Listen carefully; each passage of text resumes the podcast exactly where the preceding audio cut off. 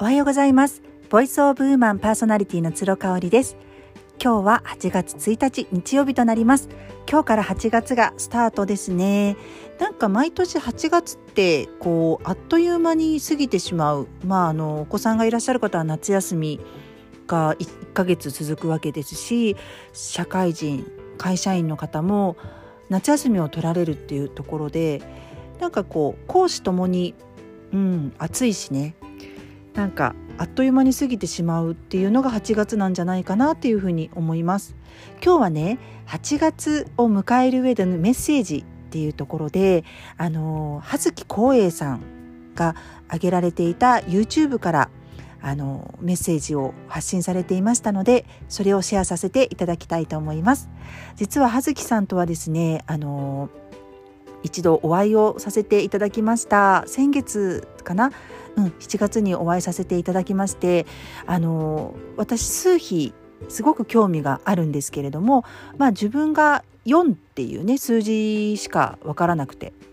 であの葉月さんは葉月数比術っていうあのメソッドをお持ちでいらっしゃってお弟子さんとかも全国にたくさんいらっしゃる方なんですね。本もたくさん出されている方です。そんなねあのカリスマというかすごくあのキャリアもある方ですし著名な方なんですけれども実際お話しするとね本当にフランクで優しい方でした。あの本当に数字が好きなんだなっていうのを感じました、まあ、私ごときにと言ってはあれですけれども本当にね私の数字、まあ、私と主人の数字あと子供の数字とかあの誕生日をね言うとそれでパパパパパッと見てくださって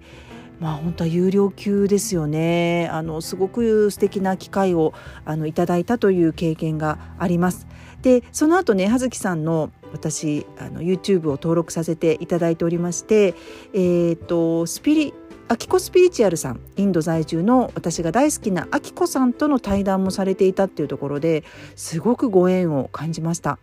私自身がね、えっと、去年の1月にちょうどアキコさんのえー、個人セッションを受けてるんですよねあのもちろんオンラインでになるんですけれどもそこでの気づきが半端なかったのであのそこからずっとあきこさんはベンチマークしてあの追っかけてるんですね。そのあきこさんと葉月さんの対談されている動画から見始めましてであの今回ね8月を迎える上でのメッセージということをあの配信されていまして私の中でこうあのあこれは皆さんとシェアしたいなという情報をお伝えしたいと思います。まずですね2021年8月っていうのが2たす0たす2たす1たす8になるので13になるんですね。そうで13っていうのは1と3に分けまして数比の世界では4になりますね。これ4ってことは私の数なんですよ。で4ってねどういう意味があるかっていうとやっぱ安定思考とか、まあ、守りとかね、まあ、そういう感じなんですよね。なんかね不思議なことに私4時台に起きることが多くってパッとね時計を見ると4時44分っていうことがねめちゃめちゃ多いんです。週にね3回か4回あるかなっていう感じなのであなんか自分の数字が4なんだなっていうのをそういう時に改めて教えてもらってるような気がします。だから何っていうわけじゃないんですけれどもまあそれを見た時に感じることはちょっとこう肩の力を抜いてうんなんかこう立ち止まって安定を求めてみたりとか急ぎすぎてないかなっていうメッセージとしてあの軽くですけどね受け止めるようにしています。で、えーと、8月のテーマなんですけれどもズバリ小さく動くってことをおっしゃられてましたね。えーと、例えばですねあのー、こう大それたことをバーンってやる月ではないんですけれども、まあ、止まらずに小さくてもいいから動き続けようっていうことをおっしゃってました。小さなことで OK なので例えば惰性で続けている習慣を見直してやめてみるとかね、うん、なんかこれ、あのー、私でなくてもいいかなっていうもしタスクがあったとしたらそれをあの誰かに引き渡すとか外注をするとかもう思い切ってやめてみるっていうのもありかなっていうふうに思います。私はねあの実は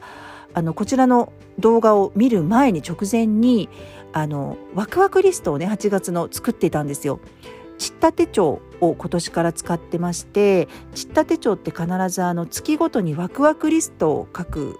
ところがあるんですね。これ全部で50個ぐらいかな書くんですけれども毎月えーと、月末に次の月のワクワクリストを書いてます。なので、えーと、この収録をしているのが7月の30日なので7月の30日の時点でワクワクリストを書いた中にですねあのちょうどそうなんか見直しを棚卸しをしようっていうのをね私書いたんですよね。例えばオンラインサロン月額でこうサブスクで払っているものも見直しをしようとか実はもう一個ねオンラインサロンに入ったんですよ。これはね料理のオンラインレッスンになるんですけれどもあのしおりさんって結構有名な料理研究家の方のあの料理オンラインレッスンに申し込みました。なのでまあちょっとあんまり稼働してないもの自分的にちょっと方向性違うなとかっていうオンラインサロンを8月1ヶ月ちょっとこう自分の中で精査してですねやめるか続けるかっていうのをちょうど決めようかなっていうのををワクワクリストに書いていたのでこれはいいなと。自分の中で OK だなというふうに思いました。なので小さなことで大丈夫なんですがルーティーンの見直しっていうところがキーワードになってきます、うん、あとはねあのー、これもね私すっごくリンクしてびっくりしたんですけれどもヘアスタイルとかメイクをもうミニマムレベルでいいんですが変えてみるっていうことをおっしゃられててねちょうどねそれもワクワクリストに書いたんですよね。まあ、あのヘアスタイルに関してはショートっていうのは変わらないんですけれどもちょっとね伸ばしてシルエットを変えたいなと思ってるんですよね。だから8月の末にあの今度美容院の予約を入れているのでそれまでに少し伸ばしてちょっとシルエットを変えたいなっていうのを担当の方にお伝えしようと思っています。そしてメイクのこともちょうど書いてたんですよ。秋のメイクにね少しシフトしていきたいなと思っておりまして。ただ